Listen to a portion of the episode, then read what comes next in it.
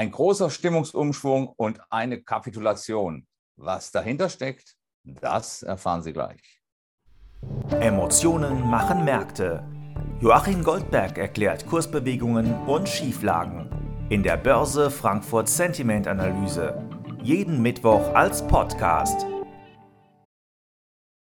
Hallo Herr Goldberg, diese Woche sehen wir bei den institutionellen Anlegern einen deutlichen Wechsel ins Bullenlager. Der Sentiment-Index liegt erstmals seit Monaten wieder im zweistelligen Bereich. Woran liegt das Ihrer Meinung nach?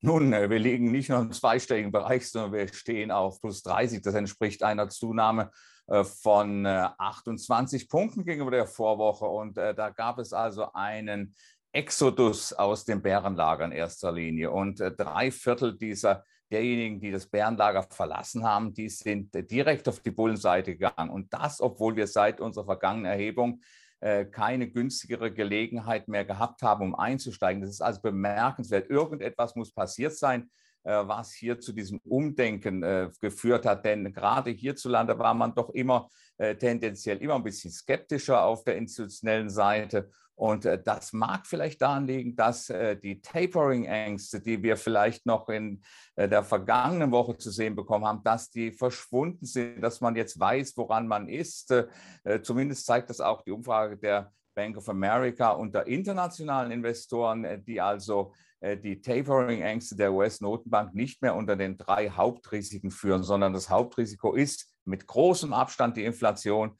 dann dahinter China und China, das äh, bewegt hier die Investoren schon seit einiger Zeit nicht mehr wirklich. Also äh, vielleicht ist hier sogar ein richtiger Grund gewesen, um auf die Bullenseite zu gehen, selbst unter Inkaufnahme von Verlusten.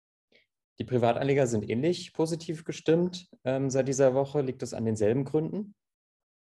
Äh, das mögen dieselben Gründe gewesen sein. Zumindest gab es hier keinen Ausstieg. Die Privatanleger waren in der Vorwoche wesentlich positiver als ihre institutionellen Pendants gewesen. Wir gehen hier 19 Punkte nach oben im Börse Frankfurt Sentiment Index äh, der Privatanleger äh, von 12 auf 31 Zähler. Und das liegt daran, weil auch hier zumindest die Mehrheit direkt die Short-Position die Absicherung in bullische Positionen umgedreht haben. Äh, das Verhältnis nicht ganz so stark über den institutionellen Marktteilnehmern, aber beide Gruppen liegen jetzt praktisch fast gleich auf. In den Medien hört man jetzt immer von der erhöhten Korrekturgefahr. Trotzdem haben wir diesen Optimismus.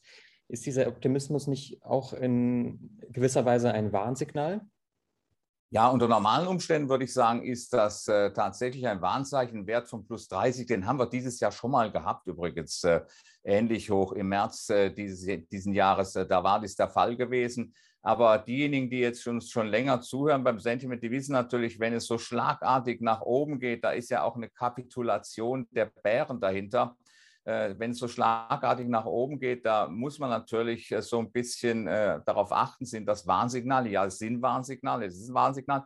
Vor allen Dingen in der relativen Betrachtung auf Sicht von sechs Monaten, da haben wir einen noch höheren Wert, da haben wir einen so hohen Wert, wie wir in, in der ganzen Zeit seit Erhebung der Sentiment-Umfrage im Jahr 2002 nicht gemessen haben.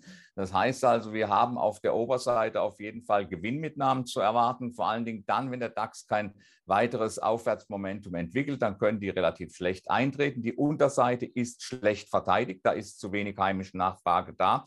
Äh, vor allen Dingen, weil die jüngste Aufwärtsbewegung vor allen Dingen aus heimischen Quellen äh, gefördert worden ist. Äh, und wenn wir jetzt nicht die Umfrage der Bank of America haben würden, die da sagt, dass die internationalen Investoren eine hohe Kassehaltung, eine vergleichsweise hohe Kassehaltung haben von 4,7 Prozent in der Kassenquote, äh, dann äh, würde ich äh, mir tatsächlich Sorgen machen. Aber so gibt es natürlich die Möglichkeit, gerade bei einer so hohen Kassehaltung, dass uns natürlich Kapitalströme zu Hilfe kommen, wenn es hier zu deutlichen interessanten Rücksetzern beim DAX kommen sollte, sodass die ganze Geschichte nicht ganz so gefährlich aussieht, wie es normalerweise der Fall ist. Wollen wir mal hoffen, dass wir hier halbwegs ungeschoren aus der Geschichte herauskommen. Auf jeden Fall, der Optimismus ist da. Die Menschen sind waghalsig, die Investoren sind waghalsig, sie sehen keine Risiken mehr und das an sich ist gefährlich. Danke für Ihre Einschätzung, Herr Goldberg, und bis nächste Woche. Gerne.